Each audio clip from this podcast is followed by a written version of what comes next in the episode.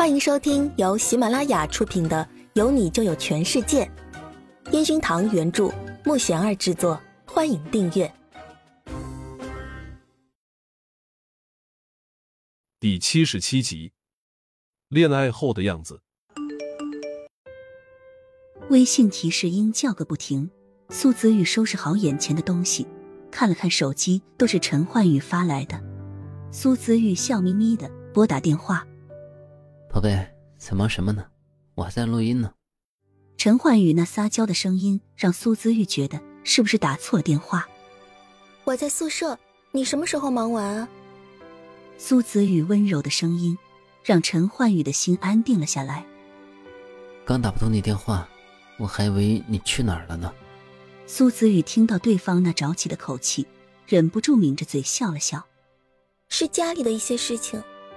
苏子玉小声的说道：“你想我了吗？”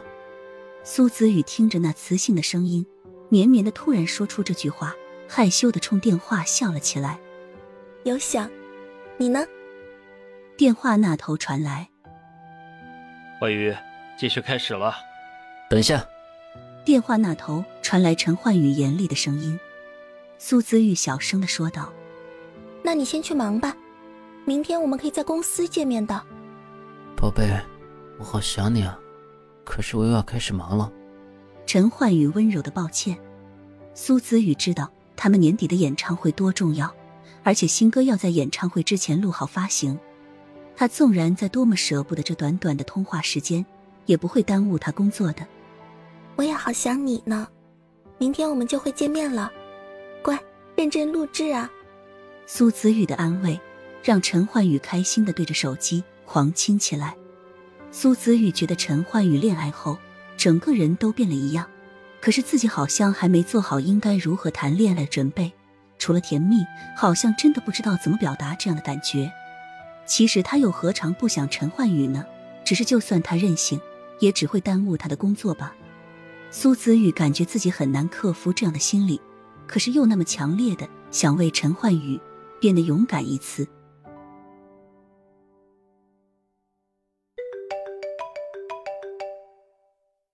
半夜，苏子玉被电话的铃声吵醒。喂，小玉吗？小雪好像不见了，那房东说她都不在这儿住有两个多月了呀。姑姑那着急的声音让苏子玉的心揪了起来。姐姐会去哪里？难道今天在签售会看到的那个人就是姐姐？苏子玉虽然也一头雾水，可是当务之急要弄清楚什么情况才对。姑姑，你先别着急。怎么能不着急啊？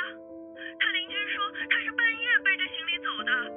小玉，你说小雪会干嘛去啊？姑姑说着说着就哭了起来。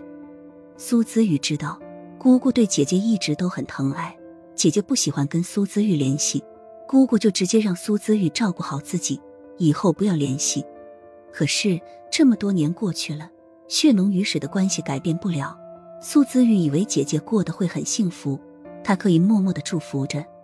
如果姐姐有什么问题，他依然会奋不顾身的去她的身边陪伴她。姑姑，我明天去公司请假过来这边，你先问问他朋友啊。苏子雨强忍着冷静。对着电话说道。挂完电话，苏子宇看着天刚刚亮，他完全没有睡意。看着对面空空的床，苏子宇知道宁菲菲估计又是陪在阿全身边。自己如果有宁菲菲这样主动，陈焕宇估计会更开心吧。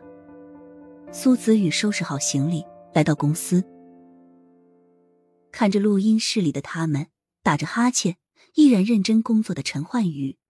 苏子玉坐在办公桌前，认真的写好请假单，看着从录音室走出来的张队，苏子宇冲他笑笑：“张队，我家里有点急事，需要请几天假，实在不好意思啊。”苏子宇还在等着张队批准，没想到陈焕宇走出来，直接拉着他的手往办公室走去，后面传来同事们的欢呼声。苏子玉早上来办公室的时候，同事们都向他投来祝贺的表情。他强装着尴尬，想让大家尽可能的不要注意到他。陈焕宇就这样在大家的注视下，拉着他的手来到办公室。苏子玉明显感觉到女同事们投来羡慕的眼光，但他现在没心情顾及这些，他要尽快请好假，飞去美国找到姐姐。陈焕宇不顾外面人的议论，直接抱紧苏子玉，闻着他身上的清香。啊，好困。陈焕宇趴在苏子玉的肩膀上，低着嗓子轻声说道。苏子玉愣了一下，然后伸手抚摸着他的头发，就如之前陈焕宇热衷于摸他的秀发那样。我需要请假几天，你要照顾好自己，不要太拼了。我会赶在演唱会之前就回来。苏子宇在他的耳边温柔的说着。发生了什么事情吗？陈焕宇抬头看着一脸着急的苏子玉，苏子玉简单的说了下美国那边的情况。陈焕宇抚摸着他的脸，一脸舍不得的样子。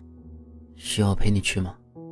苏子玉摇摇头。非常坚定的说道：“你乖乖休息，我很快就会回来的，只是会好想你。”陈焕宇听到这句，立马抱紧苏子宇：“我安排美国那边的朋友帮你一起，你要记得给我打电话，记得吃饭。”陈焕宇忽然感觉好多话要说，却又只是一个劲的安慰着苏子宇：“不用太担心。”苏子宇跟陈焕宇不舍的告别后，坐上了飞往美国的飞机。